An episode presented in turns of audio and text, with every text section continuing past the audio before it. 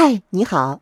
一汽马自达 CX 四与你一同坚持自我，探索未知。欢迎打开今天的新知日历。工作有点年头的小伙伴，往往都有一个感触：年薪五十万似乎成了自己越不过去的一道坎。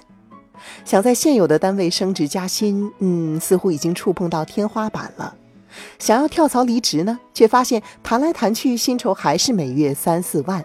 说来说去就是成为中产容易，成为富人太难。那么，你想过年薪五十万加的人都分布在哪些城市，从事着哪些职业，雇主对他们又有啥需求吗？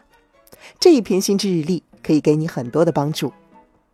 我们先来说城市，按照中国主流的城市等级划分，超一线城市只有四个，北上广深，而新一线城市呢有十多个。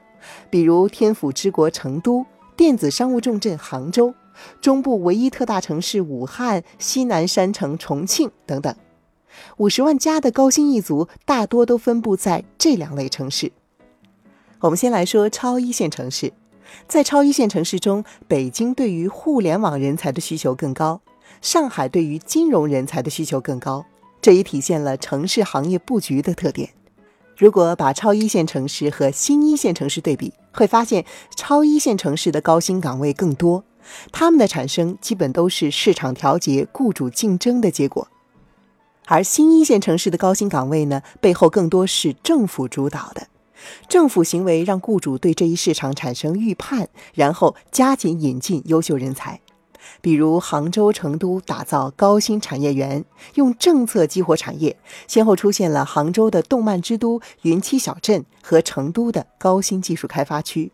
说到这儿就可以理解了，为什么大家一边抱怨着一线城市的生活成本太高，一边又舍不得离开。除了在城市之间的分布差异，高新职业在行业之间的分布差异也非常明显。从统计数据看，高薪最集中的 Top Five 行业是哪五个呢？它们分别是科技与互联网、金融、房地产、文化传媒和医疗健康。好，我们先来说抢人大战最为血腥的科技互联网行业。体量巨大的几家互联网企业可以说是我们这个时代最令人瞩目的商业传奇。另外，一些传统企业也都在推进自身的电子商务化转型。这就让这个行业对于人才的竞争相当激烈。在这个过程中，企业招聘时更注重的是候选人的项目和产品经验，而具有研发能力、逻辑思维和创新能力的人才在行业中缺口最大。国内领先的科技互联网公司里，高级工程师的底薪大约是七十万到八十万，外加股权等其他形式的收入，年薪达到百万并不少见。我们再来看紧随其后的金融领域，金融行业离钱最近，薪酬一向就比较高，在一些机构的核心业务部门，往往到总监级别就能够达到五十万加。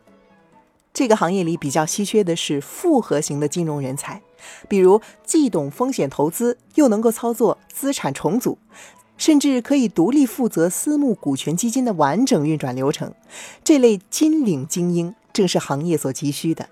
如果我们梳理房地产的开发流程，那么类似战略规划、设计规划、工程管理、营销管理这些环节统称甲方，乙方呢就是各个环节所对应的服务机构，比如说提供战略咨询、为设计提供方案等等。比如说像中建这类的施工单位，以及链家这类负责营销的机构都是乙方。相比之下呢，高薪岗位更容易出现的是甲方。这是因为甲方是产业链的前端，也就是战略设计、管理这些环节的人才更加稀缺，薪酬也相对更高。我们再来说位列第四的文化传媒行业，它在最近几年呢一直是吸金的风口。泛娱乐行业在快速发展，对于中高端岗位人才的需求也在大幅度增加。随着大众对于内容消费的升级，这类人才的薪水在近两年内大幅度提升。这是一个内容为王的行业，目前缺少优质内容的生产以及专业的项目开发人员。这个行业评估人才很关注代表作，看重背景经验和行业声誉。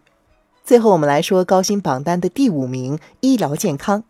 现在由于政策的放开，私人资本进入了医疗健康领域，地产、零售、保险等行业进军了医院、医疗服务、养老等行业，让医疗健康专业人才和其他行业产生跨界。目前，很多雇主寻找的也正是拥有医疗健康专业知识的跨界人才。好了，以上就是今天高薪榜单的城市和行业的梳理。正所谓江山代有才人出，各领风骚三五年。高薪背后的风口只能代表当下，那么下一个风口在哪儿呢？我们一起等着看。希望今天的心智日历对你有所帮助。我是楚笑，你是五十万加之一吗？欢迎给我留言。明天见。